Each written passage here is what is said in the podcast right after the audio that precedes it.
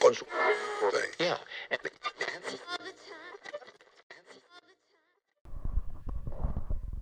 Ponle su capuchita. A ver, a ver, con cuidado. A ver si sí sabes. Güey. Con las nalgas, güey. La pinche película y no me acordaba la de Adam Sandler y Jennifer Aniston, la de Esposa de Mentiras. Ah, Sale- una esposa de mentira. Sale Nicole Kidman y sale el Dave Matthews Band, el cantante, Ajá. y están bailando en una secuencia y no bailando, no, se tienen que pasar un coco, haz de cuenta, de un cuerpo a otro y se, le- se les cae. Y les dice, si usan las manos pierden, si usan las manos pierden. Y se baja el James Matthews, queda a nivel, lo agarra con las nalgas, se levanta y se lo pone Nicole Kidman en la panza. Pero es- son de esas más que dices, güey, ¿por qué me estoy riendo de esa mamada? Está súper burdo. Güey, es como el chiste del Hulk que truena cocos con, Con las nalgas. Ah, sí. Está buenísimo. Pero entonces, ah, bueno, sí, Parasite sí, ya la voy a ver. ¿Y qué otra cosa? Pues yo tengo ganas, bueno, no, la de Jojo Rabbit nomás por ser el pinche Taika, porque creo que va a estar buena, pero no sé si es otra. que la de 1917 Ah, es que también es no, es que ya también tengo. creo que esa es... Ok. De hecho, sí, creo que esa a huevo tiene Igual que podemos ser. ir a ver esa también. Pues te- pero Por lo pronto Parasite, fin. ¿va? El Parasite por lo pronto. Por lo ajá. pronto Parasite. Y Sí. ya vemos de qué otra cosa Sí. para, el, para el backup. Ah, pero te digo, para el backup podemos agarrar temas como te digo, como atemporales como eso, o de los westerns, o de la trilogía de Clint Eastwood de, de Sergio Leone, o sea, de cómo Ajá. cambió todo esas tres pinches películas y la neta es que son buenas. ¿Las has visto tú alguna vez? No. Son muy, muy buenas. La de, se llama Por un puñado de dólares, por un puñado de dólares más y el bueno, el malo y el Ah, feo. sí, digo, sí, sí he escuchado, sí. pero... Entonces, este, igual pues, digo, por lo pronto Parasite, ¿no? Ajá. Ajá. ¿Y Sí. qué tema universal? Pues no sé, digo, du- durante la semana vemos. Sí. Ok. Y digo, y Pues- si vemos alguna otra todos, pues también. ¿Ah, sí? Es, yo, yo te digo, mi prioridad, aparte de, de Sí, Parasite, 1917, es yo- Yo, 1917. creo que sí. Sí, pues yo creo que pues hay que... Hay hay que ver qué intentar pedo. verla. Sí. Va. Va que Vemos. va. Ok. Ya está. Bueno, pues vamos dándole crema a la crema. Hola, ¿qué tal? Buenas tardes, bienvenidos a este nuevo episodio de Caguamas en Pijama. De antemano les pido una disculpa si sigo tosiendo, pero sigo todavía con, con cierta... Tiene pechito. Tra- Traes al Gil Barrera ahí. Tra- traigo a Gil Barrera aquí en, en dentro de mí. Y bueno, como siempre tenemos a Santi, Hola, ¿qué tal? Santi RFLC en Twitter. Javi, Javier M. Sotelo, arroba, más bien, ¿qué? Javier M. Sotelo en todas las redes. Javier con X, sigo dopado también, Sigue así. pendejo. Miguel sigue este con pechito, yo sigo con las drogas, Ajá. sintéticas pero legales. Ok, entonces, ¿cuál es el arroba? arroba Javier M. Sotelo, Ah, güey. ¿Ven? Y, Ahora, ah, soy yo. Y pues yo soy Miguel Flores, arroba Mike Flowers. Eh, ya saben, síganos, coméntenos, denos este, algún feedback de los episodios. Y Sí, por favor, comenten. Y bueno, el episodio de hoy es... eh, quisimos hablar sobre gustos culposos de películas. Eh, ¿Cuál es la métrica? Bueno, eh, películas que nos guste, que podamos ver varias veces. eh, de esas que has visto a lo mejor cinco o seis veces y... Y son malas. No es como antes que te la encuentres en la tele y la sigas viendo, pero de que Ajá. un día dices, güey, no sé qué ver, pero quiero perder tiempo, te la Y la pones. encuentras y la pones, ¿no? Sí. Y malas porque las actuaciones son una vasca, la historia es una pendejada y o sea... Sí, son cosas que si analizas fríamente Ajá. realmente no son buenas. Básicamente la película no o sea, es buena. e- esas Ujú. cosas que Martin Scorsese diría, chingas tu madre, porque ves eso y no ves mis películas? Hace que se le Exactamente. el calcetín a Martín. Ah, exactamente. Entonces, bueno, eh, ¿qué hacemos? Empezamos como de... Cada quien una, ¿no? Y lo que decíamos, que uno hable sobre su película, este, la nombre, eh, de qué de qué va, por qué le gusta y nosotros opinamos si creemos que es buena o mala, ¿no? Si es que la vimos. Va. ¿Va? ¿Que empiezo? Sí, perfecto, va. Yo voy a empezar con una película de un personaje que le- de hecho le comentaba a Javi que podría estar en las tres que, que elija una persona como gustos culposos y es Nicolas Cage porque tiene mierda para aventar para arriba. Eh, yo lo tengo también. Y justo la que les voy a mencionar eh, se llama La leyenda del tesoro perdido que también le pusieron como Eh, no, Lost puedes. Treasure, pero... National Treasure, ¿no? National Treasure, National perdón. Treasure. Ah, es Lost Treasure, sí. Y la primera, la segunda la neta no voy a hablar, Sí. pero voy a hablar de la Es primera. una película de Disney. Es una película, correcto, es una película de Disney. Sale Diane Kruger, sale John Boyd. ¿sí? El, el de Misión Imposible. Sí, el papá de, Angelina Jolie. Harvey Keitel, que es Ajá. buen actor, que de hecho acabamos digo- de ver en, en Irishman. De ahí, Diane Kruger estuvo nominada Sha- también. Sean Bean, o ¿es Bean. o Sean Ben? Sean Bean, Sean Bean- Bean. Sean Bean. Bueno, el que muere ¿no? siempre en sus películas. Sí, el Este- que sale en Game of Thrones, Y que este, sale El como Boromir. Ajá. exacto. ¿De qué va esta película? ¿De qué trata? Tremendo. National Treasure. Que, ah, no dije quién es el director. Es este. ¿Quién es el director de esa madre? Espérame, es John Turteltaub. John Turtlebow. Ese güey. Sí. Bueno, ¿de qué va esta película? Eh, tenemos el personaje de Nicolas Cage, que es, digamos, un tipo de Indiana Jones eh, barato, ¿no? Este güey trata de encontrar el tesoro de los templarios que se ha escondido durante años y años, que después los masones encontraron. Y pues nos, nos plantea que su papá también se dedicaba a esto, pero nunca encontró un carajo porque pues estaba medio pendejo. Y Sean Bean, que era como su compa, pero que lo financiaba, ¿no? que lo financiaba, pero como que buscan diferentes finalidades, ¿no? O sea, eh, del lado de, de Nicolas Cage, en teoría es como un güey que está a favor de la historia y la chingada, y el otro güey solo quiere el varo.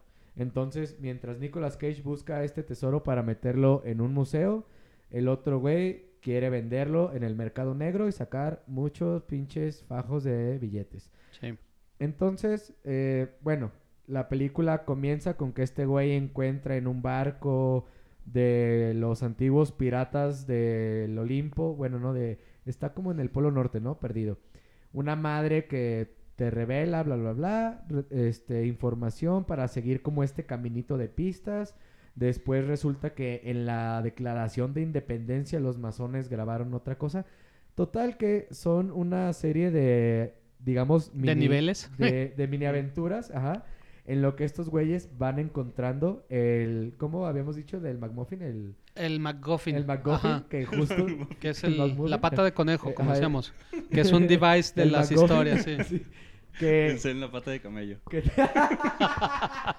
que te va desbloqueando el siguiente nivel.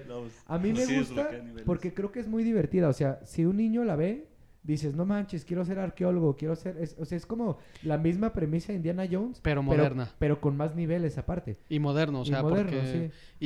Y lo curioso es que él plantea toda la historia dentro de los confines de lo que ha sucedido en Estados Unidos, Es ¿no? aparte, ¿no? O sea, por eso es lo de National Treasure, que, que en teoría los masones fundaron Estados Unidos y Es escondieron todo esto. Siempre tienen lo Creo más que hasta en el dólar venían informaciones, ¿no? En los billetes sí. y... Eh, ¿Cuál es el problema? Que como se han de imaginar, las actuaciones son pura pendejada. O sea, la, la neta es que la historia no tiene sentido, las cosas que se van encontrando es pura mamada. O sea, la, la verdad es una mala película. No, no hay realmente ni siquiera como que puedas hablar de la música ni de la fotografía porque es totalmente genérico todo. Este, este güey aplica la, la misma de que, ay, se me rompió la única madre que tiene 500 años que era con lo único que podía leer esto. Pero, ¿qué crees? Si agarras una botella de agua, lo puedes leer, güey. Entonces es como de, no mames. Y luego de que, ah, ya valió pito porque hasta dentro de 5000 años vamos a poder descifrar el texto porque la rotación de la Tierra y la chingada. No, güey, pero es que recuerda que el horario de verano se estableció hasta no sé qué año, entonces todavía podemos leer el código secreto. Y es puras madres que dices, güey, es neta, o sea, Que si te pones a pensarlo, eh, ajá, no tiene sentido. Ya, ya todo carece de, de razón de ser, ¿no? Pero a mí se me hace muy divertida por eso. O sea, siento que es similar como hasta las del código da Vinci y esto que es desbloquear niveles, este, agarrar el sí. ajá, que te desbloquea el que sigue y todo.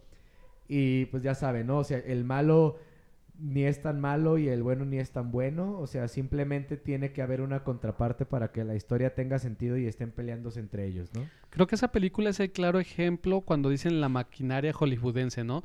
Que es una película genérica que se hace con el fin de obtener dinero y entretener, que los cumple hasta cierto punto eso, porque digo, yo también, este, incluso creo que hasta las tengo, eh, por si me hacen entretenidas, pero sí es cierto, como dices, te sientes a pensar un poquito en la trama y, y dices, híjole, ¿sabes qué? Este, dejé mi cerebro en la entrada, mejor sí voy por él porque esto no tiene nada, ni Sí, pies ni no. cabeza, ¿no? No, y, y se roban la declaración de independencia como si fuera a robarse un pinche cuernito de Alfredo, o sea. De Alfredo. Sí, sí, dices, De güey, cajeta o chocolate, porque los cuidan diferente. No, ahí sí te parten tu madre, güey. Sí. Es que sí, o sea, te plantean de que, güey, es imposible. Tiene la- el sistema de seguridad más avanzado en la historia. Y el güey se la esconde en el fundillo y sale con, con ella, ¿no? O sea, Ay, sí. feliz. ¿Tú la viste, Santi? O No. ¿Nunca O viste? sea, Ah. pues, sí, eh, como dices, güey, quizá es una de esas cosas que estaba el Canal 7 y pues ahí me puse a verlo unos 30 No, no, minutos. ya no le tocó en esas épocas, son ¿No? más nuevas. ¿Son más ¿Y nuevos? ¿De, qué, año ¿De es? qué, pues? ¿De qué año es, Miguel? Mm, Déjame si no te echo la mano acá. 2004. Ah, no, yo creo que sí, fácil, sí la Sí, pasaron estamos alguna en la vez. secu. Sí, Sí, sí, a huevo. Igual sí, pero digo, o sea, no, Sí, la sí. neta también es como un poquito de esas madres de cuando dices, ah, es una película de Nicolas Cage, Ajá. ya desconfías, o sea, dices, mira, No, te- si, y- si das un salto de fe, pues ahí es Y, tu y te pedo. digo, yo creo que sí la he visto como cinco veces. O sea, la, la neta es que sí es de esas cosas que es divertida. O sea, para mí. O sea, Ajá, sabes que es mala dentro de ti. Dices, güey, ¿por qué estoy perdiendo el tiempo en esto? Ajá. Pero como que una parte de ti hasta que hasta quiere creer que es cierto que hay un tesoro y que puedes encontrarlo así en cosas así medio míticas. Ajá. Y mira, Pero, pero, la neta me gusta. ¿qué? No, y está bien, digo, y a final del día son gustos, pero nomás, digo, ¿Qué le iba a echar como información. Ajá. Si es del 2004, Sí, sí es. este tuvo un presupuesto de 100 millones y tuvo ganancias por 350 a nivel mundial. Entonces, técnicamente le fue bien. Sí, recuperó el. Ajá, recuperó un poquito, eh, entonces, este, pues bueno, digo, por eso se hizo una secuela y recientemente justo anunciaron que para Disney Plus iban a hacer una tercera, entonces, Y que la segunda ay, está peor que la primera, o sea. ¿pero te sigue gustando igual o ya esa no? No, y, y de hecho creo que el, el problema de la segunda es que tienen menos niveles. Digo, lo, lo chido de la primera es que sí son muchos Va en putiza, va la trama, sí. Ajá, son muchos artefactos que tienen que ir encontrando y se meten en catacumbas y resulta que se meten por el ataúd de un güey para llegar a la madre escondida. y- o sea, te- son muchas cosas como un jueguito. Haz de cuenta como si estuvieras jugando un Uncharted, versión Ujú. chafa. Y en la segunda no, o sea, como que es todo más en chinga. Meten, porque es donde empieza a valer verga, ¿no? Que quieren a huevo meterle como complejidad a la historia y Sí, resulta que Hacerlas inteligentes. la, la chava esta ya trae un nuevo novio y este güey la quiere conquistar otra vez y es como de, güey, estás buscando un tesoro, vale madre si la morra tiene otro güey, o sea, luego te compras otra. ah, no se crean, no son objetos. Eh, veredicto, en mi caso, este sí, te doy aprobado. Para mí sí es una película mala, ¿Mala? entonces sí es gulpo, este gusto culposo Sí. para ti. Digo, yo sí la acepto como mala. Y la neta ni siquiera qué, califi- qué calificación. No, no, no, digo, eso ya porque el- es el gulpo. sello de Nicolas Cage, entonces yo digo, va. Va. Mala. El sello de aprobación de. Nicolas Cage. Sí. Ok. Pero bueno, ¿quién ¿Vas? Santi, Sí. o voy yo? Pues igual voy yo, pero Vas. digamos, Échale. No, sí, ahorita dale. que estábamos eh, mencionando la- las métricas para esta madre, Ajá, eh, todavía, ¿Cambiaste? Ajá, todavía no, no, no, no sabía bien cómo iba esta onda, ok. porque lo que le decía a Javi es que hay películas que yo sé que son una pendejada, y, pero de todos modos las disfruto y para nada son gusto culposo porque no me da nada de pena admitir que me gustan. No, bueno, a mí tampoco me da pena Ah, admitir sí, que me bueno. Entonces, Perdido, va- pero- ah, ok, entonces pues, si, si así es la métrica, Pero no Este- cuentas las de Pornhub, ¿eh? Sí. ay, pero Sí, tengo todas las unas de- así bien bonitas, güey. Bien bonitas, De ¿no? las ciudades que tengo aquí el guion. Manejando para la señora Daisy, ¿no? Sí. Versión. Corre en cuatro patas, ¿o cómo era? Empieza a correr en cuatro. Empieza a correr. 30 un poco. segundos después se Ajá. acaba, ¿no? Eh, si, no es la- pues, si no es de Shyamalan. Sí. exacto. Pues digo, ya que hubo esa nueva... Dinámica. Ese nuevo entendi- entendimiento en mi ser, eh, iba a, a mencionar las de Austin Powers. Ok. Que pues, sí son una super mamada y pues... Pero sí, bueno, t- eh, tienes que escoger una. No se valen, se- este, ¿qué dijimos? Era...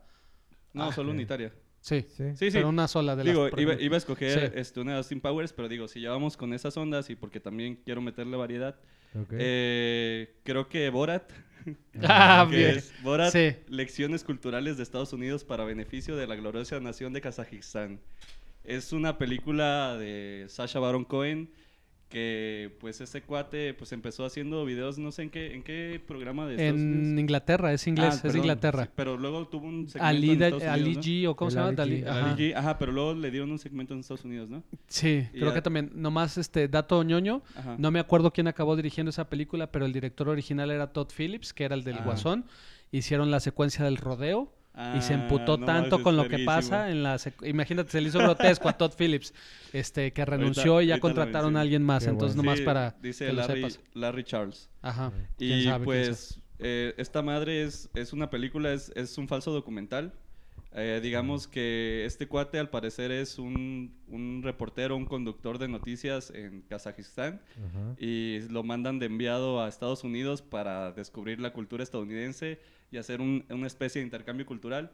Pero pues, este, siendo el humor de, de Sasha, o sea, una mamada, este, tiene, digamos que son puros, una serie de puros sketches, o sea, sketch tras sketch, Sí. Uno más pendejo que el anterior y están súper cagados. O sea, eh, la secuencia de apertura es, están en, en, en su pueblito y empieza a presentar a toda la familia y de que, ah, pues esta es mi madre. Ves una señora así súper ruquita, ah, tiene 40 años, una madre así. este, luego de que presume su iPod y dice, ah, mis- mi vecino es un pendejo porque no tiene iPod, yo soy mejor que él. Y puras mamadas de esa. Y, y el güey sale así en una carreta, en un coche jalado por, una- por caballos. Y esa secuencia que decías de, Del rodeo. del rodeo eh, está mostrando como que las costumbres de Kazajistán. Primero como que da un- una introducción y una de las costumbres era el rodeo del judío, se llamaba, y eran unas botargas de judíos que las apaleaban los morritos y, y de repente un judío pone un huevo y lo empiezan a apalear los morros así de que, ah, mátalo para que no deje crías. Y, y- Pero eso, estamos de acuerdo que lo grabó, digo, para la gente que no lo ha visto, lo filmó en un rodeo real de Texas, de en el Ah, no, eso es otra cosa. No, ah, ¿ese es otro? No. Esa es otra. Ah. Pero lo del rodeo del judío sí es como que ahí sí son puros actores. Pero la gracia que tiene esto, que es de falso documental, es que muchos de los segmentos son con gente Que no sabían, sí. que estaba actuando. Y el cuate nunca se sale del papel. O sea, hay una, hay una, hay un, hay un, bueno, un ¿Segmento? segmento, Ah. en el que este, va a hablar con unas feministas y les dice, ah, sí, este, en mi país este, las mujeres no votan y las enjaulamos y pendejadas de esas. Y aquí dice, no, aquí en, en Estados Unidos eh, las, las mujeres pueden votar desde los 50 y se empieza a cagar de risa, ¿no? Y todas las, todas las doñas súper eh, eh, indignadas. sí. y, y luego así de que va al baño y sale con una bolsa con su popó en, en, en la mano y dice, ah, ¿dónde puedo poner esto? Y puras mamadas de ese Sí. estilo. Y pues la neta, este, digo, también tiene esa onda de los falsos documentales que es un, es un género que a mí me gusta mucho y en cuanto a películas que son una mamada, creo que esta sí es mi favorita y yo creo que fácil la he visto unas 10 veces. o sea. Y, y es que la neta sí tiene muy buenos chistes, Sí. pero tiene otras cosas bien pendejas. No, o sea. tiene de cosas Sasha, muy Sasha. pendejas, pero Sí. sí hay unas cosas que te cagas bien cabrón Ah, de sí, risa. sí, sí. Luego tiene una secuencia donde se pelea como con su compa, que es un güey súper gordo y acaban encuerados así con el pito en la cara del otro y, y el pinche tiene una onda en la que eh, la censura es la, la- el cuadrito rectangular pero a lo largo y luego salen en medio de una convención peleando los güeyes persiguiéndose, o sea, es una... Ah, y luego también creo que van a una convención de Pamela Anderson y el güey la trata de embolsar, entonces su seguridad se le va encima y le parten su madre, o sea... La neta sí está muy, muy cagada y creo que sí es, es de mis favoritas. Y luego el, el cuate siguió haciendo esa misma fórmula. Ajá. Luego hizo otra película que era como un güey que era este un, un reportero de moda que es gay y que también tiene lo mis- la misma onda Bruno, de- ¿no? No me Ajá, acuerdo, Bruno, o sea, que Ah. también es una es una super mamada así de de puras pendejadas tras pendejadas y después de eso ya hizo la del dictador, que esa ya no me gustó tanto. Pero Sí, se hizo como Eddie Murphy haciendo Ajá. las de Eddie Murphy que se recreaba Sí, ahí, pero, ¿no? pero para mí, o sea, ese humor a mí me supermama y digo, la de Bruno y la de Borat son buenísimas. Y, pues, Totalmente de acuerdo, es placer culposo porque... digo, a, mí no me causa culpa. No, no. No, pero sí, Sí, cumple los requisitos, sí. pues, de... Sí, de- no- no eh, ¿Sabes que- si está en algún lugar para que se pueda ver en Netflix? Creo que estaba, No ¿verdad? sé, pero ahorita les investigo y les Sí, confirmo. La de National tesoro, Treasure no creo que está idea en... dónde esté. Creo que está en Prime. Prime, Sí, Bueno, no sé. pero bueno. Vamos a Sí, es que investigar. te- la, la- la de Borat lo que tiene es que tiene cosas, la neta, muy, muy cagadas, pero de repente sí se avienta cosas que, que sí dices, ay, güey, esto ya cae en lo... Lo burdo. Sí, burdo, pero a- como la risa en vacaciones, güey, o sea, sí, a ese pinche nivel que dices, Sí, no seas no. mamón. Sí, sí, hay unas cosas muy pendejas. Pero la neta, sí, la, sí disfrutas varias cosillas de ahí, está- están bastante Pero estamos de acuerdo en que en sí no es buena. ah, no, para Entonces, nada. por eso sí es placer culposo. Sí, Sí, pero es Guilty pleasure. muy divertida. Sí, Muy bien. Veanla con su familia. No está en Netflix. pero, ¿No? pues, ahí, ahí búsquenla en otro lado. Hágale como quiera. Digo, igual si Mix Up nos escucha y nos quiere patrocinar para luego Ah, bueno. regalar, porque ya ves que ya están casi regalando los DVDs y las Blu-rays, Ah, entonces, sí. Ah, pues, si nos quieren dar pues para luego que regalemos, formamos. digo, podemos regalar algunas de estas. Pues Pues bueno, bueno. yo, mi primer placer culposo es del 2001, Ok. la dirigió Ben Stiller, Ande, cabrón. se llama Zoolander. Ah. Ah, te la ganaste. Este, ¿también la tenías o qué? Eh, no, es de esas que consideré, pero es, digo, a mí se me hace genial. A mí sea, también se me hace muy buena. Pero, seamos sinceros, son de esas películas que cuando estás en algún lugar, en una reunión o con amigos, y sale al tema y dices, ah, a mí me gusta Zoolander, siempre pasa lo mismo. Una, el, si son 10 personas, 9 te voltean a ver con cara de no mames, ¿cómo te gusta esa chingadera? Pero hay un cabrón ahí que voltea y dice, sí, a huevo, también es mi película favorita y la disfruto mucho. Y siempre hay un compa que, que es te hace así. segunda. se- te hace segunda. Pero en general, digo, la película es mala. No. Para quien no la ha visto, ¿de qué se trata Zoolander? Zoolander empieza con, este, pues con un modelo Derek. eh, que se llama Derek Zoolander, que es el mismo Ben Stiller, eh, que está en la gala de premios. Está alucinando porque va a romper récord y va a ganar su quién sabe cuánto premio consecutivo. Sí. Y pues resulta que dan el nombre del ganador, de este, se lo dan a Hansel, que es eh, su competencia, que es un modelo más joven, que es Owen Wilson, eh, que es como el modelo emergente que está causando sensación y que todo el mundo quiere trabajar con él. Pero el menso de Zoolander, pues va y acepta el premio y no se da cuenta que no ganó él. Entonces a partir de ahí se hace como una especie de, de hazme reír con toda la gente, se deprime, lleva años queriendo hacer un nuevo look porque pues este como modelo eh, tiene que, que cambiar la imagen de vez en cuando para mantenerse vigente. No, Tiene un problema que no sabe girar a la izquierda, o sea, en las pasarelas puede girar a la derecha, pero, a la izquierda no. y te lo plantean como Sí. una discapacidad. Entonces, pues bueno, lo cagado es que el güey no es pendejo, es lo que le sigue. O sea, se avienta cada pendejada. Eh, para empezar, pues agarra sus- todos sus modelos amigos, se lo llevan y así, no, esa- vente, vamos a ir a Esa desayunar. secuencia es lo mejor que hay. Este, te vamos a, vamos a ir por un frappuccino. Orange Mocha Eh, Frappuccino. Orange Mocha, mira, este cabrón se lo sabe muy bien. Sí. Y, y total van todos cantando la de Wake Me de Up ajá. Before You Go, Go", ¿no? Y están acá y traen los, los mocas y de repente llegan a la gasolinera, se los empiezan a aventar, se están mojando y de repente el pendejo que una- está cargando gasolina agarra la, la bomba de gasolina y empieza a de llenar a todos de gasolina, todos. Y todos felices acá en slow motion, como si fuera un video musical acá todo sexoso con los vatos. Y de repente a uno se le ocurre prender un cigarrillo y se van a la verga todos sus amigos, se queman y se matan, ¿no? Entonces, Es que te manejan esa onda de que... O sea, es una de que todo lo que hacen es cool, ¿no? O sea, No, y de que todos los modelos están bien pendejos. O Sí, sea, no, pues en, todos. En la película, to- a me- menos los modelos que sí son famosos, sí. te los ponen como unos pendejos. Sí. Sí, porque tiene un chorro de cameos, ¿no? De la Ajá. industria. Y Creo, que sale hasta este por ahí David Bowie también, sí, ¿no? David Bowie. Este- Salió Giselle, creo, también en esa onda. Y este Paris No Hilton y. Billy Zane Sí, y no, actores y todo. Entonces, bueno, el Derek se deprime, eh, decide irse con su familia, que nunca había regresado al pueblo donde nació su familia, es de mineros. Está bien cagado porque pues creo que es John Boyd también que sale en National Sí. Treasure, es papá de Derek Zoolander. Eh, todos sus hermanos tienen la- una peluca chafísima para representar con el mismo tipo de cabello. Y pues claro que, que llega al bar donde salen todos los mineros después de las 14 horas de trabajo, este, llenos de carbón, todos tomando cerveza, haciendo machos. Y este cuate acá todo galán y de repente sale en la tele un comercial de él haciendo de sirena. y pues claro que es el reír de todos y él se emputa porque dice que no es sirena, es sireno, ¿no? Que está haciendo a un sireno. Y su familia así de, vete, no te queremos ver y, y no queremos saber nada de ti. Entonces el güey se va triste otra vez a la ciudad.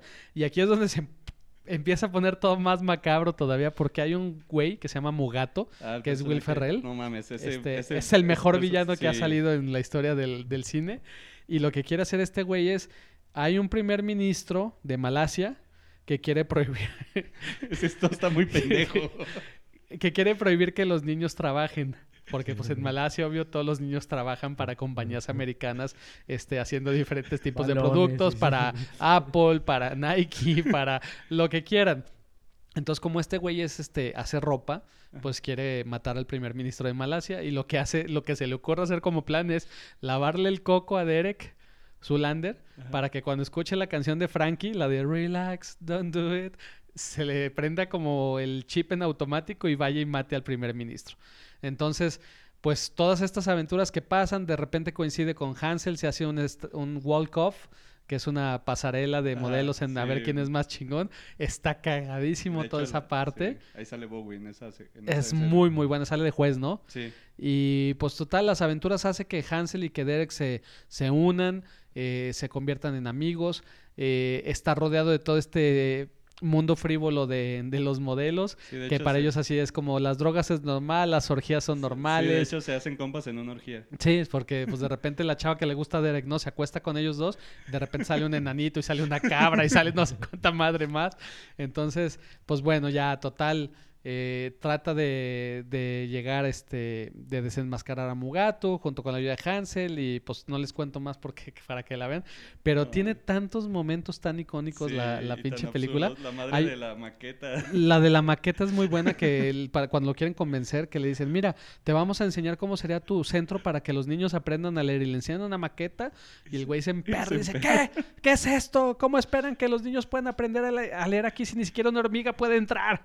¿No? Debería ser más grande, ¿no? Y, Debería ser por lo menos tres veces más grande.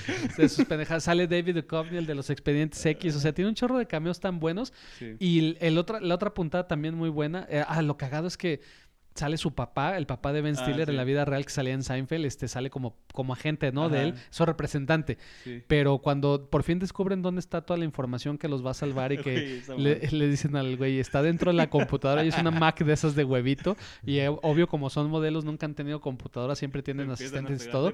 Y lo que hacen los güeyes es les dicen, es que los, la información está dentro de la computadora y lo que hacen los pendejos la agarran y la avientan para romperla porque pues la información está dentro, ¿no? Entonces destruyen toda la evidencia y tiene harta de pendejadas así. Pero bueno, para mí es un placer culposo. La veo y la veo y si está puesta, este, me quedo viéndola en el cable y si no, la busco en Netflix o donde esté para, para echármela y si no la tengo, entonces Sí. este está lleno de, de situaciones burdas, cagadas y todo. Y yo creo que lo más chistoso es que todos los actores, todas las personalidades que salen, como que entienden muy bien el pedo de la broma que están haciendo, de lo que están burlando, y todos actúan con seriedad, Ajá. pero en cosas cagadísimas. Entonces, Sí. para mí es placer culposo. No sé si estén de acuerdo en que entra en la categoría. Sí, Pues- no, y, este, y lo peor es que la, la, la siguiente está todavía más mala, o sea... Ah, no, digo, la 2 ni siquiera la vi, con esto digo, no quise que me rompiera el encanto de la 1. Sí, no, la 2 sí es mala porque ahí ya llevaron el chiste del famoso así a, a lo burdo. En la primera hay sus cameos y todo, pero sí lo sostienen más sus bromas pendejas. Y la segunda sí ya es llevarlo a otro nivel, ya dices, bueno, eh, solo lo hicieron nomás por la nostalgia, pero sí, no, definitivamente para mí la primera sí es una pinche genialidad. O sea, O sea, a ti sí te gusta ah, a también. mí sí me gusta. Pero para también mí- coincides en que es mala. sí. Pues digo, pe- considero que hay gente que le puede dar pena La mayoría, ¿no? Yo creo, sí, pero- pues yo no tengo empacho en decir No, yo sí. tampoco, digo, Ah, a mí sí. me encanta, pero... No, pero sí, Pero ¿Para ti? es una mamada, sí, o sea... ¿A ti no te es- gustaba? No, a ¿O mí, o sea, sí me gusta, se me hace divertida. No la he visto muchas veces y no es como que se me antoje verla así de que, ah, ¿qué voy a ver ahorita? Zulander. Pues la neta no. Sí. Pero sí es una mamada. Ok, pero bueno, sí es mi placer culposo y, Muy y es muy buena. Sí.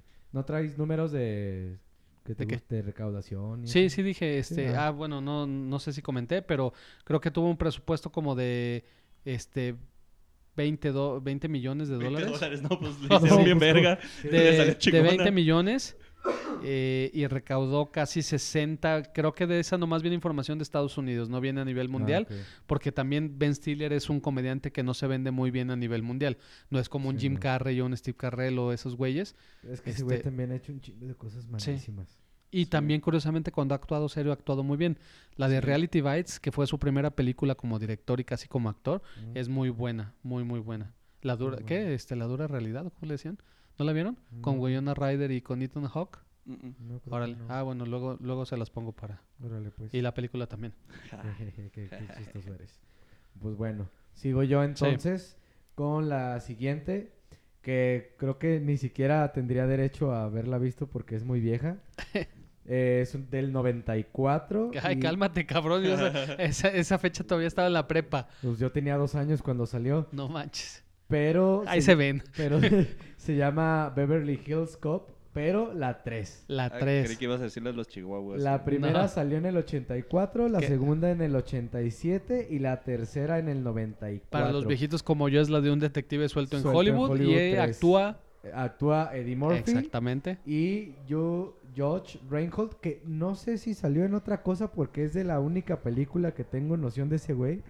Pero bueno, ¿de qué va esta película? Es la clásica película de una pareja de policías. Y como siempre, eh, en esa época, bueno, y después lo volvieron a repetir cuando fue Jackie Chan y el Niga. Pero bueno, pues obviamente es un detective negro y un no güero. ¿Por qué? Porque así tiene que ser. Para los que no ubican estas películas, pues es como un arma mortal. Es como, ¿cómo se llamaba esa de Jackie Chan y el otro negrillo? Eh, Rush Hour. La- que también Sí, hubo como una tres, pareja ¿no? explosiva, pareja explosiva. sí. Pero bueno, es la misma premisa, o sea, son policías y es de comedia. La 3, justo me decía Ja- este Javi que para él sí es la peor de todas. Y bueno, ¿de qué va? El- como les digo, es la tercera. Son esta pareja de policías y van a ir a investigar este pues una serie de crímenes que están traficando, ¿no? Creo. En algo que es como una copia de Disneyland, pero se llama Wonder World. Y pues bueno, este, no sé, yo creo que sí han de saber de qué, o sea, por lo menos la han de haber visto por ahí, pero le decía a Javi que sí es de esas cosas que salían en el canal 5 cinco veces Sí, a a, cada la rato. semana, o sea, y en esta de Wonder Wonder World o Wonderland Sí, bueno, el choteo de Disneylandia. de Disney, ajá, y salía un osito azul, o sea, no sé si se acuerdan de que salían las botargas y luego salía un güey como botarga, pero era el malo y se agarraba a putazos con la botarga. Y pues el punto es que usaban esta tipo de plagio de Disney como este máscara para las fechorías que estaban haciendo. Sí, los malos se disfrazaban como botargas. Ajá. Te, te digo, ya, ya ni siquiera estoy seguro si, si sí era en la que tal cual como que sí están este, traficando cosas.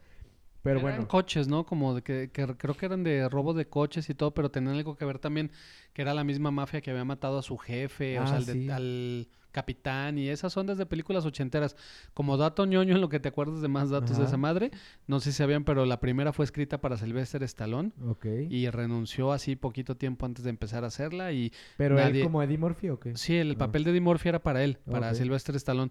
Eh, no sé si no le gustó esto o alguna otra cosa, pero este lo tomó Eddie Murphy, le, la inyectó con un poco más de comedia y creo que es de sus papeles más emblemáticos, ¿no? Ah, sí, o sea, ya me, sí estoy viendo y imprimían billetes falsos. Ah, mira, sí era de... Sí, sí está. la neta, la, la película. La pues, trama es lo de menos. La trama es lo de. Sí, no tiene sentido.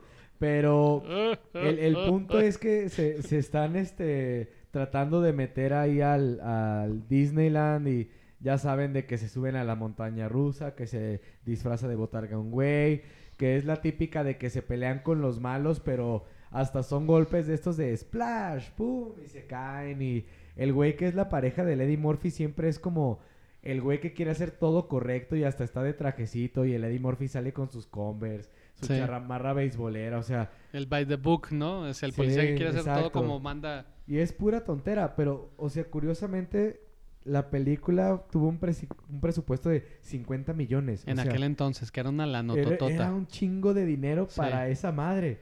Y recaudó casi 120, o sea, Sí, pero a nivel mundial, ¿no? O sea, que fue así sí, como... pero, "Ah", pero dices, o sea, 50 millones, Para lo que fue, sí, es un chingo.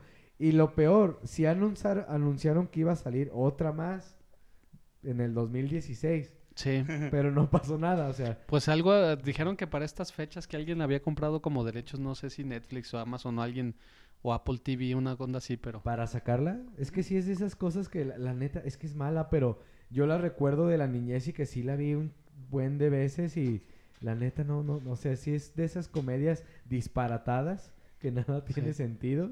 Sí, de esas que desvirtúa como la historia original en la que empezó la franquicia, ¿no? Que dices, Dios mío, o sea, es ¿en qué digo, momento...? yo ni me acuerdo llegamos? de cuál es la 1 y la 2, yo me acuerdo solo de esa porque era la que pasaban un chingo de veces.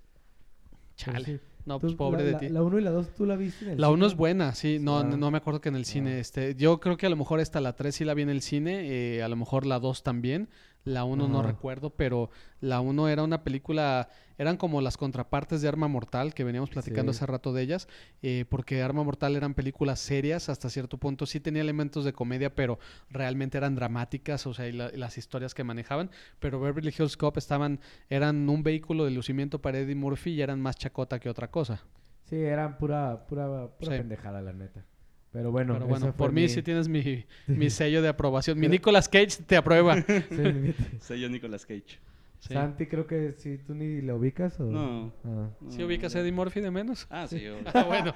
Sí, Es digo. el- no, es bueno. que es, eh, es el que vende semitas, ¿no? Sí. Ahí en el Metropolitano. Lo curioso acá es que la película, creo, esa la dirigió John Landis, que fue el de American Werewolf in London. Sí, yo y, el- y Blues Brothers y otras películas de, de culto de los 80. O sea, el director era bueno. Pero pues como siempre pasa con los directores, de repente esta fue de tomo el dinero y corro, ¿no? No, y te digo, o sea, y, y ni siquiera tiene mal presupuesto, o sea, 50 No. millones de esa época.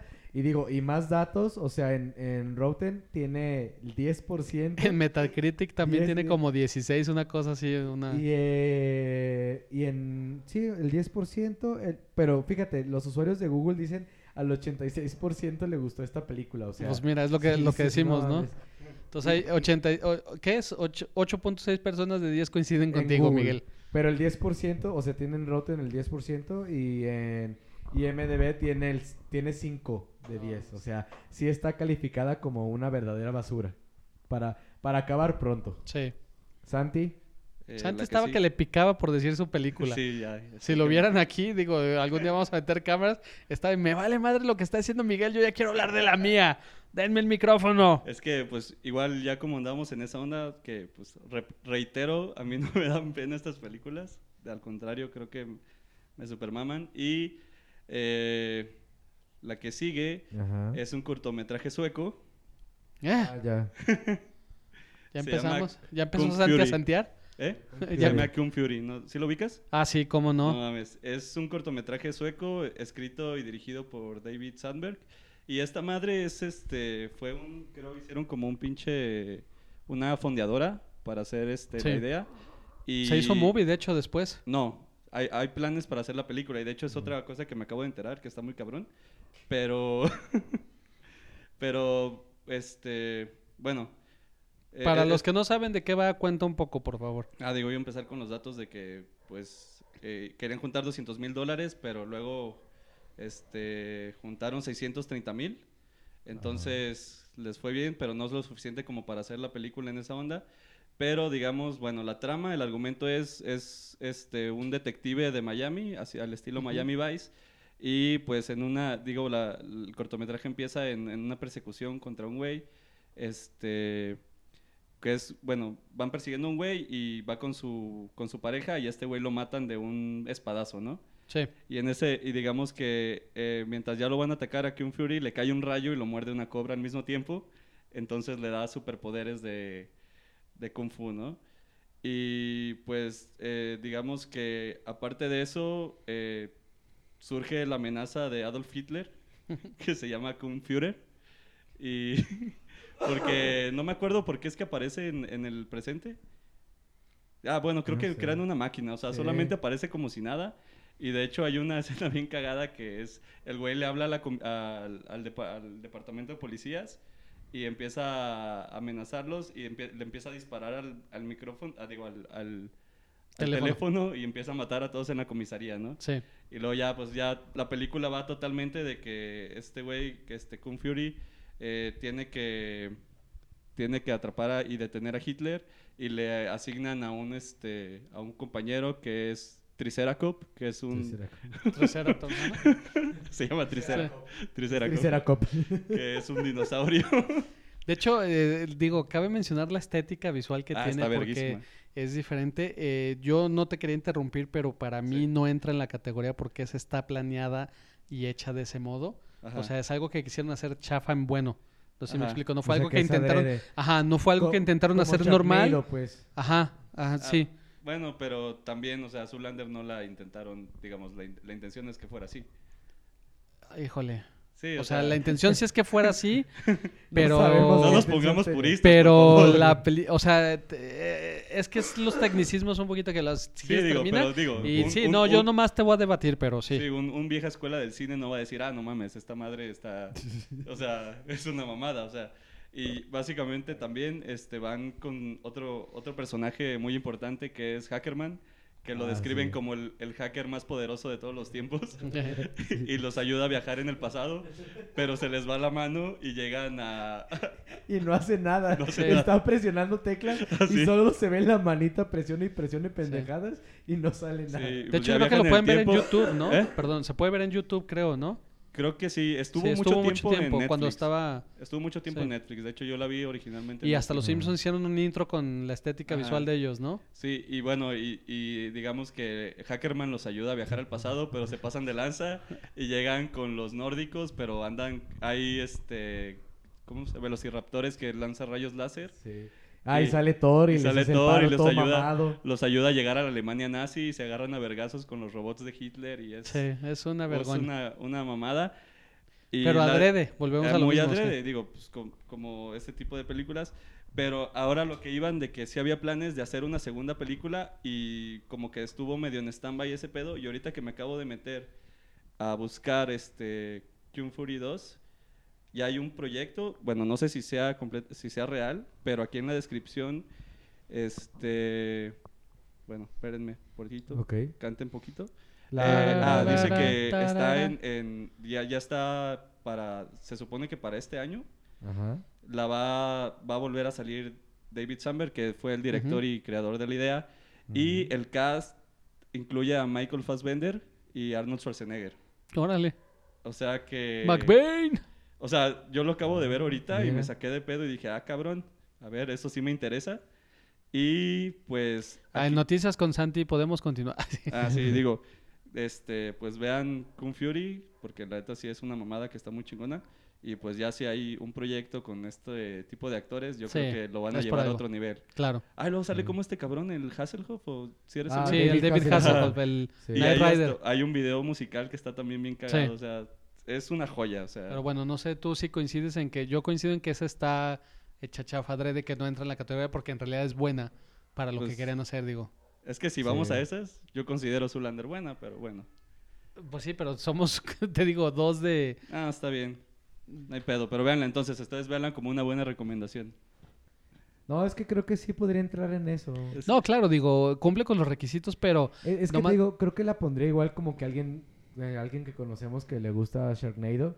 O sea, creo que es lo mismo, que es una mamada, la neta, pues te puede gustar. Ahora, el, el pedo es que creo que esa madre sí está bien hecha, o sea. ajá, es lo que tiene. sí. Técnicamente está muy bien hecha, digo, que la creo que- O historia sea, sea bueno, tan- sí, creo que al final de cuentas, de hecho, yo creo que sí ya es como hasta de culto, entonces, bueno, sí es como la onda que hicieron Tarantino y Rodríguez con Grindhouse, que sí tiene todas las chafadas de las películas de aquel entonces, pero es diferente cuando lo haces consciente a cuando es chafa porque tú querías hacer algo cool y te salió chafa, ¿no? Y es que, Pero sí, es yo- que yo creo sí la que pondría Zoolander es como que mismo. está buena. ¿Eh? Es que yo sí creo que está buena. Ah, Sí. bueno. Bueno, yo en lo personal. Es que, pues, mira, una, una, por ejemplo, una persona que no está acostumbrada a ver pendejadas de ese estilo, Ah, sí. se va a sacar de pedo y te va a decir, oye, ¿qué pasó? Estoy de acuerdo que para la gente que sí tiene un poquito más de humor o incluso... Bueno, sí, es que tienes razón, Javi, por, por toda la, est- eh, la estética de Miami Vice y, o sea, todos los detalles cuidaditos. Y digo, yo creo que también ahí la suerte que tuvieron fue que se, que se lograron sobrepasar la meta que tenían, pero se quedaron cortos para hacer el largometraje. Entonces Sí. tuvieron un chingo de dinero para hacer un corto muy bueno. Y Sí, bueno, digo, a, a mí me gusta mucho, entonces por Sí. eso creo que a lo mejor el, eh, el- el ejemplo que podríamos dar de a qué nos referimos eh, puede pasar con la trilogía de Austin Powers, ¿no? ah, que la película, la primera, este, es divertida, pero pasó sin pena ni gloria, pero fue la que presentó ese tipo de humor a la gente. Una vez que, que el público la descubrió en video y en DVD este, y en rentas por cable, fue que empezó a tomar tanta Sí. popularidad que se animaron a hacer la segunda. La segunda como que es la cúspide, ¿no? Es la, la Sí. más divertida, la más graciosa y todo. Y la tercera ya cae en esa parte de que sí es mala. Habrá gente que le guste mucho la tercera pero la tercera en sí sí es mala. Sí. Eh, ya es grotesca, ya los chistes están llevados al extremo, ya no funciona como debería. Eh, yo sé que siempre va a decir, bueno, pues a lo mejor el objetivo es hacerla de esa manera. Ay, Ah, ¿qué fue? ya sé. No sé. Bueno, ya se El nos Phil. metió un espanto. Sí. Phil Barrera. Pero eh, eh, yo creo que esa... ¿Qué, qué pedo? Se metió un espanto. Como viejita de rato, güey. Pero sí creo que Ay, Austin güey. Powers es el ejemplo, ¿no? De lo que buscamos en este sentido. Igual me brinco yo a la mía, este, si quieres, dale, para que mm, ahí, me- por ejemplo, Miguel me decía, es que esa está buena también, y le digo, bueno, pero si analizas la trama fríamente y todo, eh, no es buena, está como muy extrema, y la mía es de 1997, fue dirigida por John Woo, actúa Nicolas Cage, John Travolta, y se Ah. llama Contra Cara, se llama Face Off. Ah, no, joya. Eh, ¿Joya buena, mala? No, o- joya de ese estilo. Ajá, Sí, entonces, no, bueno. Para quien no la ha visto, este John Travolta se llama So- Sean Archer, trabaja como agente del FBI, a quien un este terrorista que se llama Castor Troy, que es Nicolás Troy, le mata a su hijo y por azares del destino Troy pone una bomba y por una persecución queda en estado vegetal y nadie sabe cómo parar esta bomba. Entonces, la tecnología en aquel entonces estaba tan avanzada que lo que deciden hacer es que John Travolta, el personaje, el Sean, lo conoce tan bien que le proponen quitarle la cara a, a Nicolas Cage mediante una cirugía, ponérsela en el cuerpo de Travolta, aparte hacerle, o sea, yo creo que hubiera sido más fácil transportar el cerebro, ¿no? Pero, en el pito. ¿no? O sea, le, le decirle el cara de mi pito. le transpartan. Sí, no se acuerda con quién la estábamos viendo una vez y voltea y así todo propio y dice, ¿tú crees que una esposa no reconocería el pene de su marido? Entonces, Neta, sé, güey, en güey, eso estás pensando. O sea, entonces, bueno, eh, se cambian de cuerpo, las personales son las mismas, entonces eh, el, el personaje que hizo Nicolas Cage al principio era muy extravagante, muy gritón y era un terrorista que le gustaban las mujeres, el pisto, la fiesta, y el agente del FBI eh, de John Travolta era como eh, muy mesurado, todo este por seguir las reglas del libro. Entonces, a la hora que cambian, él tiene que empezar a adoptar mutuamente eh, bueno, más bien primero el agente del FBI tiene que adoptar la, la cultura y la vida del terrorista, eh, buscar a sus este, cómplices para encontrar la forma de parar esta bomba. Y como toda buena película, el malo despierta, despierta sin cara. Y como ve ahí en una como pecera con La agua cara. flotando la cara de John Travolta, dice, la. ¿por qué no? Entonces, lo que hace es, pues se pone la cara del otro güey, mata a todos los doctores, mata a la jefa de este, entonces no hay rastro de quién es quién, y el bueno es malo, el malo es bueno, y de eso se trata toda la película. La película de, como película de acción es muy buena, como película de ciencia ficción es muy mala, eh, los elementos no tienen sentido, eh, nada... Nada tiene un porqué definido, la forma en que se desarrolla la historia, como diría Miguel.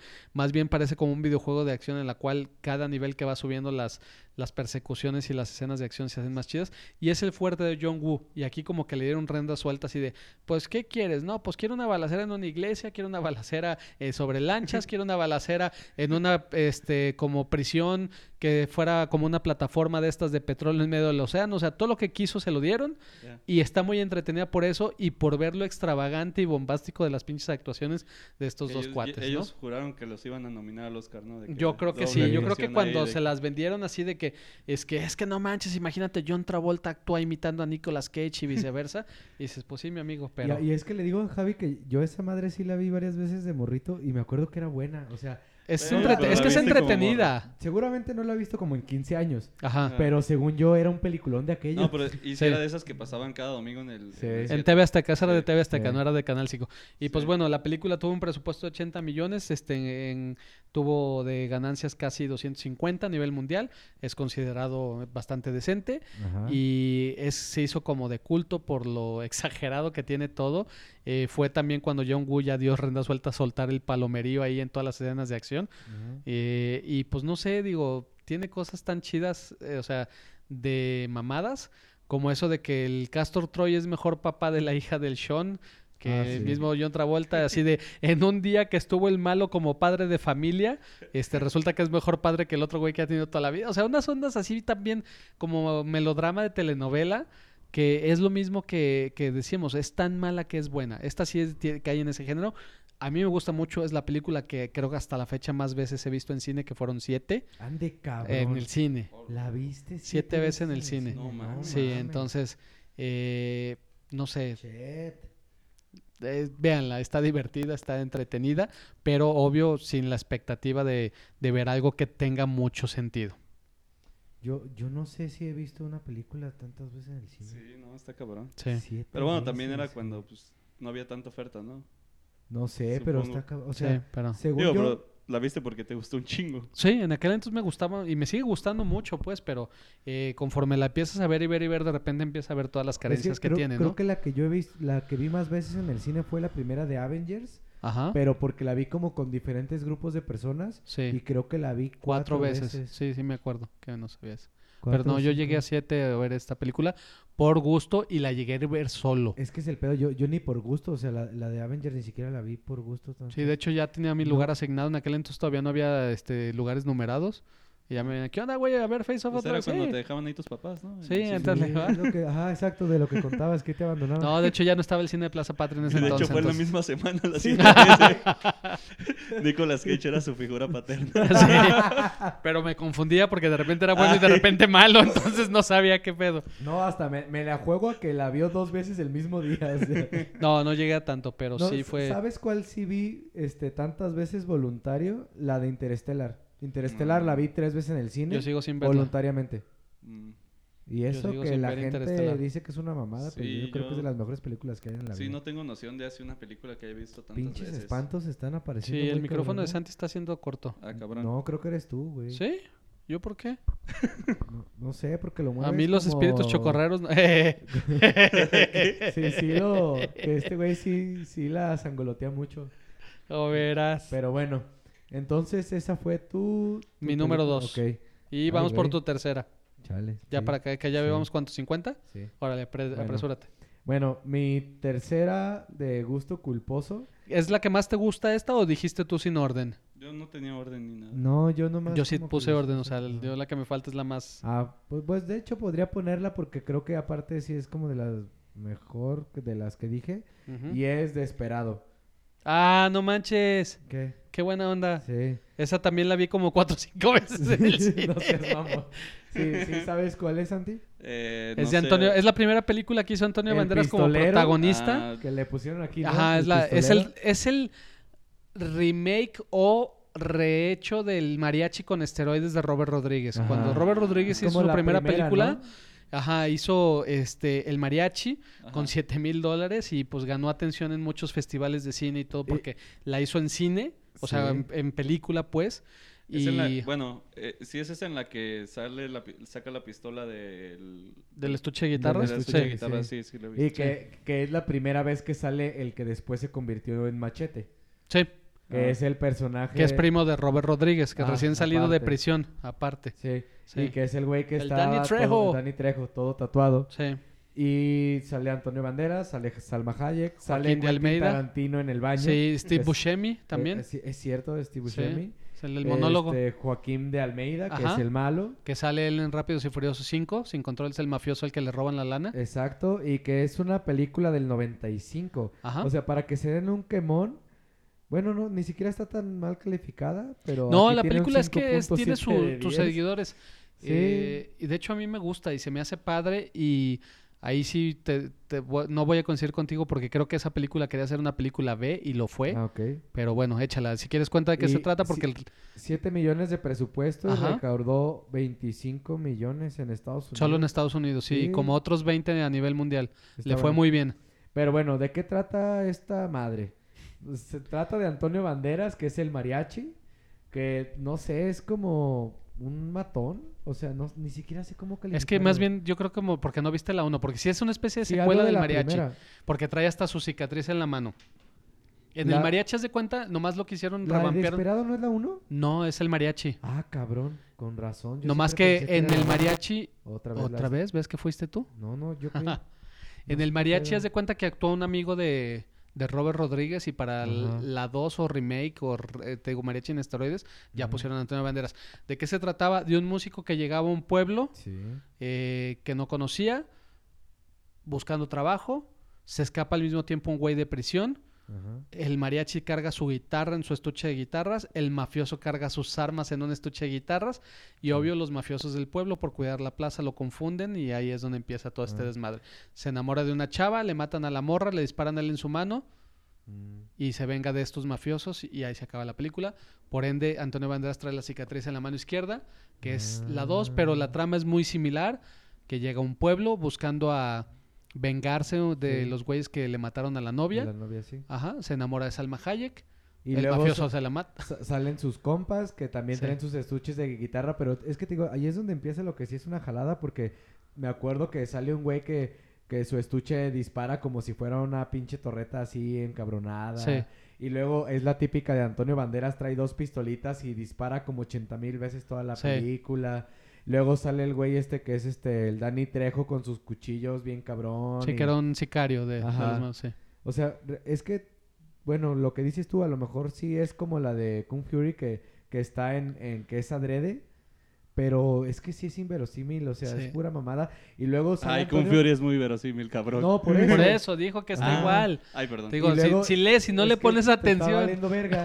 Ah, es que me quiero preparar, perdón. y luego y, y luego sale Antonio Banderas cantando, re- bueno, Sí. según Ah, esa- esto la esa canción. Ah, de hecho, por eso si te acuerdas al principio que, que canta la canción a él le aplaude Ajá. y aparece un güey vestido de blanco, es el mafioso de la 1, Ah. de, la, del- de la del mariachi, no de Desperado o el pistolero. Sí, pues esta es, ca- es famosa la canción que canta ese Sí, la de Soy un hombre Chan, muy chan, honrado, chan, me gusta chan, lo mejor. Exacto. Sí. Bueno, la película es muy entretenida y es muy divertida. Obvio, como dices, no tiene sentido. De repente Sí, no. eh, dispara 30 balas con una escuadra que debería tener 12 tiros máximo 15, ¿no? Este, Y luego el final, o sea, cuando sale caminando con Salma Hayek que explota bien cabrón y salen ellos y acá Así que avienta unas granadas en, el, en un pasillo, ¿no? Sí. Sí. Sí, o sea, la, la neta es que te digo, yo me acuerdo de Morro que incluso estando Morro la veía y decía, no mames, esto no tiene sentido. Pero está cagada. Sí, sí, sí, está Sí. divertida, pero el- la cosa es que creo que fue el género que hizo Robert Rodríguez toda su vida. Sí, y de hecho la de Érase una vez en México también tiene la misma tonalidad, nomás está todavía más. Que es cuando sale Johnny mancha- Depp y es Ajá. ciego y sí, Sí. ya se pasan ahí. Pero está también muy cagada. Fíjate que esa podría haberla puesto la de Érase una vez en México como placer Como- culposo. sí. Porque sí me gusta mucho. Pero sí, a mí me gusta mucho. Durante muchos años te- tenía un póster hasta de la película Sí. y todo. Es divertida. eh, le fue bien. Eh, cementó, cimentó las bases de la carrera de Robert Rodríguez ya de... Con todo lo de... de cine de acción. Este... Que hizo con Machete. Sí, bueno, desde ahí salió, pero también ya ves que hizo The hits. Faculty, eh, hizo por ahí dos, tres películas antes que, que, le- que- que eran consideradas como más serias. Y luego empezó a hacer Spy Kids que decían, güey, o sea, Ah, hizo Sin. City, Y ahí también hizo este- él hizo la primera, Sin- bueno, las dos de Sin Sin City, City, entonces, ajá. este, Sin City la primera Pero es muy ya buena. más seria. ajá. Sí, este, de hecho la de Alita, ¿no? La de Battle Angel también es de Robert Rodríguez. Ah, la que sí, produjo James es- Cameron. Es, mala. Yo había escuchado que estaba buena, que es como tipo de esperado, o sea, que son de esas películas que están entretenidas Ah. y de acción chida. Y de hecho, hasta O James sea- Cameron dijo que con él no tuvo nada de broncas, pero con el Tim Miller para hacer Terminator, o sea, sí se Ah, peleaba sí, cada cierto. rato. Sí. Pero bueno, eh, Placer. Culposo uno eh, me parece muy bien. Eh, hay una anécdota muy chistosa. No sé qué pedo. No sé, es el Santi. Yo digo que No, es la interferencia de su wifi por estar buscando notas ahorita. Sí. eh, que decía que casi nadie se presentaba a trabajar porque, pues, ¿ves? Sí. No, no, pero No, no sé qué pedo. Eh, bueno, retomando. Chingada ma. Yo Changa. que no quería editar esta madre. Bueno. Ok, retomando, hay una anécdota muy chistosa que decía Robert Rodríguez, que el crew era como de 30 personas, por decirte una cifra, Ajá. y no todos los días se presentaban todos por cómo estaban haciendo, porque eh, Hollywood normalmente hacía eh, dos, tres planos por día y este güey aventaba 35, entonces el ritmo era muy estresante y mu- muchas horas de trabajo y todo. Y ándale que llegan a la secuencia en la cual se tenía que encuadrar Salma Hayek y Antonio. Banderas y de repente todo el mundo estaba presente, ¿no? Y entonces dijo a chingar a su madre, agarró a Guillermo Navarro, que fue el director de fotografía, que de hecho ganó luego Oscar por El laberinto del fauno, Ajá. y sale como doctor ahí en... Este es el que le va a operar al niño, ¿no te acuerdas que le lleva un niño o Ah, algo? Sí, sí, sí. Sí, que salga de aquí, está contaminando la escena. Es ese ¿sí güey, el director de fotografía. Y eso que en esa época todavía Salma no se ponía tan buena porque todavía no se casaba con el güey este millonario. No, pero la neta sí se ve todo, ya se veía lo, el potencial Es que, que ya tenía. después se tuneó bien Y cabrón. pues sí era una escena este, bastante erótica y salvajona para la época. Sí. Y, y, pues está cagado, ¿no? Que todo, acabó corriendo todo el mundo, más quedó el director, el director de fotografía y los dos ¿Y sabes actores. cuál es el problema? Que yo toda mi vida he visto a Antonio Banderas como ese güey. O sea, para mí, Antonio es Banderas güey. es el mariachi. Sí, siempre pienso que es ese güey. Pues a mí se me hace eh, que tuvo papeles muy buenos, que la- a mí se me hace muy interesante la carrera que, que tuvo Antonio Banderas. No, y porque- es bueno, tiene muy buenas Porque películas. como que tenía buen camino recorrido en España, llegó a Estados Unidos, este, empezó a llamar mucho la atención. De hecho, hizo Los Reyes del Mambo cuando todavía no sabía inglés, antes de, Mm. de Esperado. Y luego como que hizo un chingo de pedacera Sí. y como que perdió credibilidad y luego de repente empezó a tomar roles que le dieron otra vez ese donde pudo- podía demostrar el rango que tenía, ¿no? Y lo que nunca le fallaba era que cada X tiempo regresaba a hacer películas con Almodóvar. Sí. Entonces, pero bueno, me gusta tu elección, te la apruebo. Yeah. Este, eh, mi- Nicolas Te la Cage apruebo. seis- Oh, que la chinga. Apruebo. Ah, digo, si quieres me salgo. apruebo. Ay, cállate, que tú ya te estás. ¿Quién sabe qué estás viendo Sí. ahí? Por no Pero bueno, enanos. porno de enanos. Entonces, eso fue desesperado. Creo que Santi no vio ninguna de las que dije. Sí, o sea, esa sí recuerdo flashazos de mi infancia. De Porque esa no la pasaban mucho en la tele, porque en sí era como Era en la muy- noche. Mientras mi tío me, metía unos cogidones. Pero aparte luego, te digo, en Desperado, lo- el problema que tuvo es que la quisieron hacer compleja con la mamá de que el malo era- en este caso era su hermano, ¿no? Sí, era... O sea, era hermano de- del guitarrista. O sea, era una onda así como... Pues, "Ah", o sea, güey, no, no, no, no hagas esa mamada, ¿no? Sí, pero siento que Santi dice, "Sí, unos flachazos y se, se acuerda que comiéndose un ceviche. Antonio Banderas corriendo, ya, está bien bueno mi ceviche. Sí. Pero fíjate, esa película, los chavos que luego estudian edición podrán estudiar esa, eh, la, la escena de la balacera en el bar, la primera, Ah. porque repite Cuando muchos... matan a Tarantino. Ajá, repite muchos planos, pero la forma en que edita Robert Rodríguez es como muy visceral y tan rápida que no te das cuenta la primera vez que la ves. O sea, son de esas ondas que la estudias y dices, no manches, qué bien trabajada está, pero sí es el Sí. wifi el ruido. Ok, Sale. sí, pero sí, bueno. no, pero- Vas, Santi. Santi. Ok, échale. Ya para que apague su Este- celular. perdón, perdón. este, pues igual, como al parecer yo no entendí muy bien la dinámica a cómo iba hoy. No, de hecho, sí. No, pues va bien. de lo mejor. ¿sí? No entiendo. Ah, sí. no, digo, pero es que yo Creo que es la vez que mejor ha hablado. Así, ¿no? Ajá. No, a ver, ¿por qué? Ah, no, no, es que digo, es que traía como muchas ideas y ahorita todavía estaba sacando... Pero me han gustado tus elecciones. Sí. Ah, pues, bueno, gracias. Sí. Ah, este, es que digo, iba a ser como un poco de trampa para mi última elección. Güey, sí trae escrito ahí como si... Sí, hizo un pergamino. Para los que no pueden ver esto, No, no has escrito son tanto todos. de tu tesis.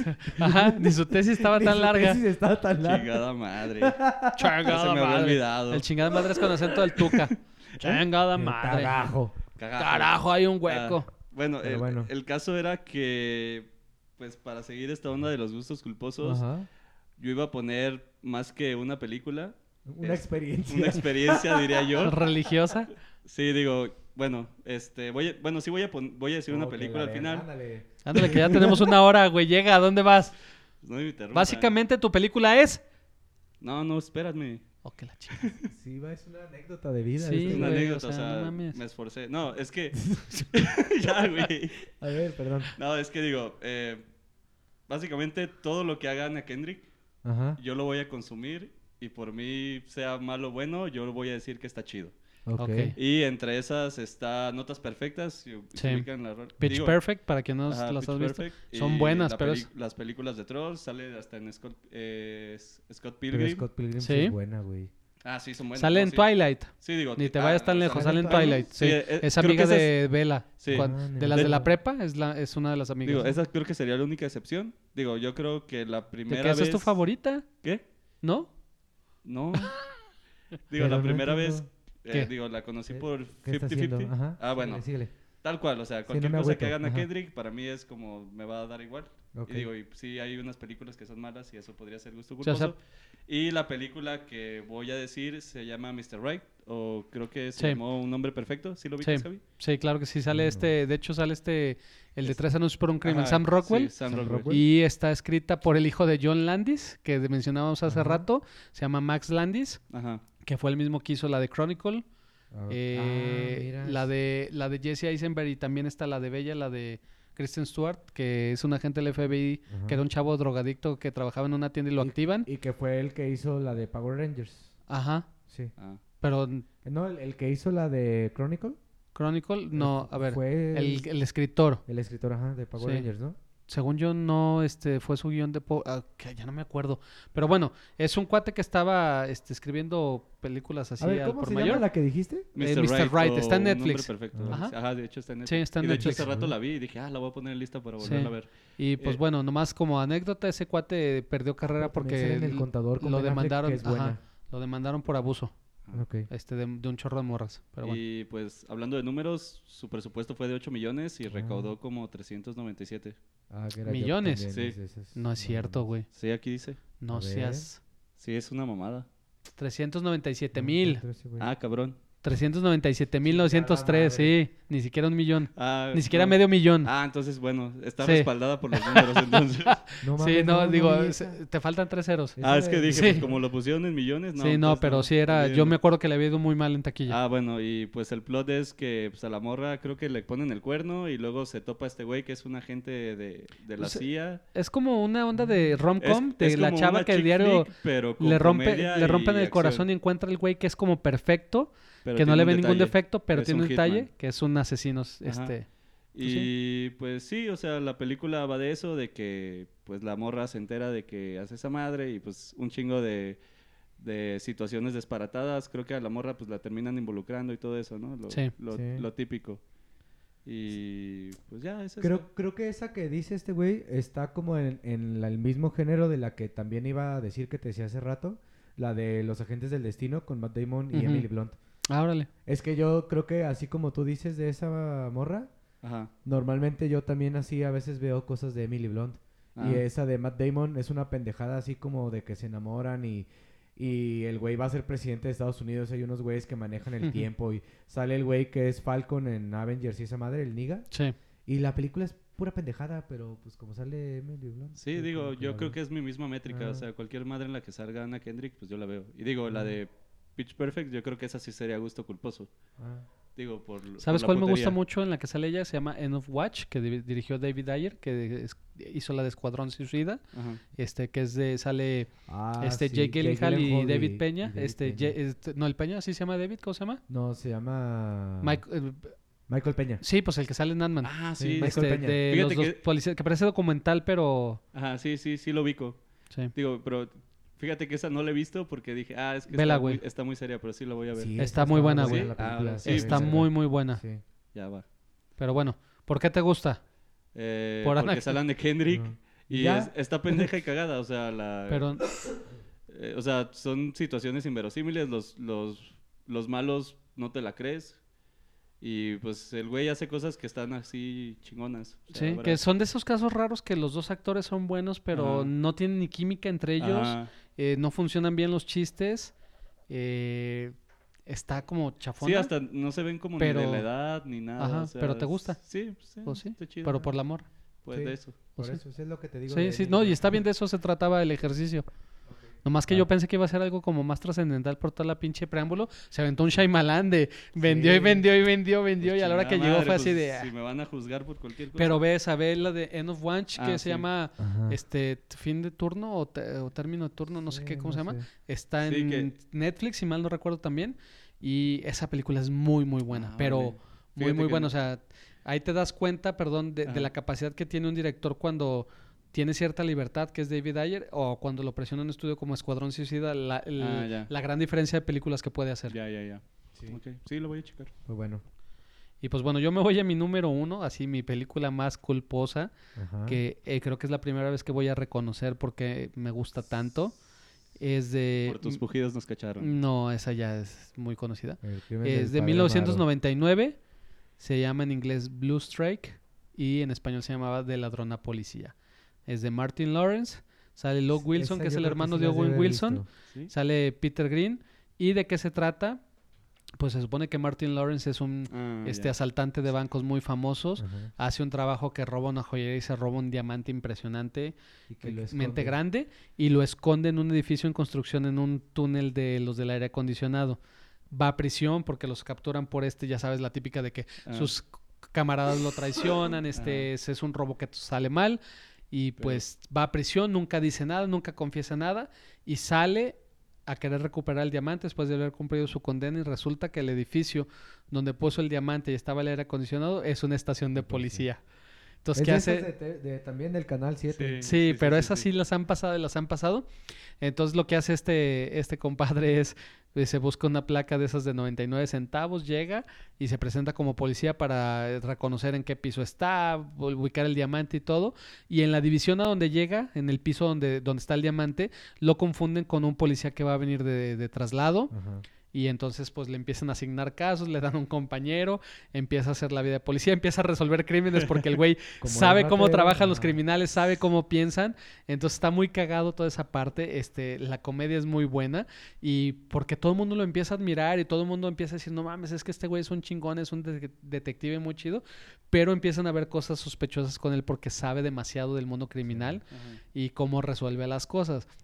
Entonces, conforme pasan los casos, de repente creen que es de, este, de asuntos internos, de repente creen que es de la CIA o del FBI, y pues total arma todo un desmadre para poder recuperar el diamante, eh, se vuelve a encontrar con su vieja banda, eh, se arma todas unas peripecias, y lo más que es al final acaba diciendo el güey que es un agente federal mexicano, y que se y se cruza la frontera para que no lo agarren. Obvio ya para ese punto sus compañeros ya saben quién es, lo que había hecho y todo, pero se habían encariñado tanto con él por todas las cosas que había resuelto y les había salvado la vida incluso a algunos de ellos, que ya es así como el free pass, ¿no? De llévate tu diamante y todo, pero sí es un vehículo de comedia de Martin Lawrence, o sea, y, y curiosamente funciona para lo que propone, en mi caso, porque a mí me hace reír mucho y es bien entretenida, bien mensa, pero aparte un humor sano eh, que no está ni grotesco ni se va al otro lado. Y pues la película está divertida, le fue bien también a nivel Pues, taquilla. en creo, el que, momento... creo que esa tal cual entraría como en la que yo puse de detective suelto en Hollywood. Sí, tal O cual, sea, les das de cuenta, es una versión así. estilo de comedia gringa pendeja. Que para los que no saben, curiosamente, si uno pensaría, otra vez los espíritus, que esa madre es mala, muchos años después se copió la premisa y se hizo No Manches Frida. Sí, Es la misma premisa, pero en esta ocasión este güey esconde el motín en una madre que se convierte en una escuela ¿De eso se trata, no Sí. manches Frida? y el güey se hace, se hace pasar por maestro. No sabía, fíjate, yo creí que era una madre romántica. Ah, es bueno. yo es sabía que, era en, como... en esta madre eh, lo que pasa es que se enamora de la maestra, pero el güey es un ratero que se hace Ah. pasar por un maestro que iba de otro lado a suplir y quiere recuperar el botín que se robó. Mira, nada más, yo tampoco la vi de las cosas que se entera uno. Cultura Yo general. sé porque, pues bueno, que Christoph me lo contó, no la pienso ver, este, y menos la segunda. Ok. Ya. Órale. Pero Ay, de no manches Frida. Ah, la no manches Frida, ya. Sí. Es que... Que no- sale sí. Omar Chaparro. Sí, sí, sí. De hecho, está en Prime la ¿cómo dos. se llama la morra esta? eh, la higareda, la de Chichis Marta para la Gareda, banda. Chichis para Chichis la para banda. todos. Sí. Ay. Sí, de esas películas que destruyen el cine nacional. Pero siguen dejando lana, entonces les, les van a seguir dando Eh, presupuesto. pues, pero pues qué pinche Pues falta sí. de poca madre. Pero bueno. Pero bueno, entonces ese es mi placer culposo. Bien. Véanla, digo, está divertida. La verdad, este, si me dicen que de las tres de Zoolander, eh, Face Off y de la zona policía les recomiendo una para que vean una película mala buena, les diría esta yo de la zona policía. Yo Ajá. de las tres es la que les recomiendo. Eh, es tonta, es sana, es entretenida para pasar el rato. Eh, son de esas películas que a lo- pasan los días y de repente te acuerdas de las pendejadas que viste y dices, ¿cómo me reí de eso? Pero te vuelves a reír, ¿no? De, Mm. de lo inverosímil y de lo tonto que está. Sí. Y de hecho yo, o sea, creo que curiosamente los tres tenemos como una idea similar en eso. O sea, digo, como dice Santi, no es como que, ah, me sienta mal de decir que me gusta. Pues no, obviamente no, pues te gusta ya. Pero dentro de ti sabes que la película es Sí, una mamada. claro, Sí. claro. Y que justo, digo, ya para O sea, si es, de, ah. si es de esas cosas que no le dices a una persona que acabas de conocer sin Ajá. plantearla. Sí, Ah, no, esa- ah, claro. bueno, sí, sí, Y es sí. como eso, digo, yo estuve a punto de meter muchas películas de Adam Sandler y al final no me animé, ¿no? Ajá. Porque pues dices, tampoco voy a poner... Y me gusta mucho Sohan, por Sí. ejemplo. Ah. Entonces, pero Ah, sé que es muy mala. Por ejemplo, sí. Sé que es muy mala, pero me hace reír mucho. Y, y que de hecho, digo yo para ir finalizando, Estaría, per- perdón, nomás antes que, que los que nos escuchan pusieran de alguna película también, ¿no? Que, sí, bueno, que, se les, sí. que les al- gusta al- y ya al final era todo nuestras eso. dos fans que nos pongan por ahí, este, qué es lo que les gusta. Eh, que, que mi recomendación va a ir un poco del lado de lo que Santi este, más o menos dijo, o de la idea que, que nos mencionó un poco, que es este Seven Days in Hell, que es esta madre que, Ah, como dijo está perrísima. Santi, es un falso documental de Sí. Andy Samberg, donde sa- también sale Kit eh, Harrington. Que Ah, sale sí. eh, como Andy Snow, Sander es el, Andy es el de, Brooklyn, ¿va? de Brooklyn ajá. Porque no lo he visto, está chido. eso. Bueno, Me un- ganaste con Andy, ya. Es una madre súper cortita, es un falso documental Pero que trata sí de, es- de dos tenistas. Pero ese sí es, es Andy Samberg, pero al cuadrado. güey. Eh, Eh, ¿Y en Max, dónde sí. se puede ver? ¿En YouTube o en en dónde? HBO. Estaba ajá, en, ¿Ah, en HBO, HBO? Es de HBO, de hecho. Ajá. Ok. Y pues bueno, el personaje de Andy Samberg es como una mofa de Andrea Agassi en sus Ajá. buenos tiempos. Y el de y el Kit. personaje de Kit es como un tenista inglés. Ah, Así sí. súper correcto y mamador. Y pues la- la- el pedo es que juegan un partido durante siete días. Sí, Ah. pero... Este, sí, chequenla porque Es- dura 50 minutos. Ah, y pero es, No, menos, ¿no? Duraba Porque la de él Bueno, de Popstar está. está. muy mala, güey. Ah, Mira que me cae muy bien él. Ah. Ah, sí, la, Sí, la, esa- de- la que vimos Ay, de... bueno, a mí eso sí me Es que gustó. también es, es es de la misma idea. Ah, ok. No, pero, Sí. ma- pero esa, esa que hizo Miguel está, sup- está todavía más pendeja, si eso se puede, imagínate. Ajá, Ok. sí. Pero, te- o sea, está cortita, entonces la pueden ver y no hay ningún problema.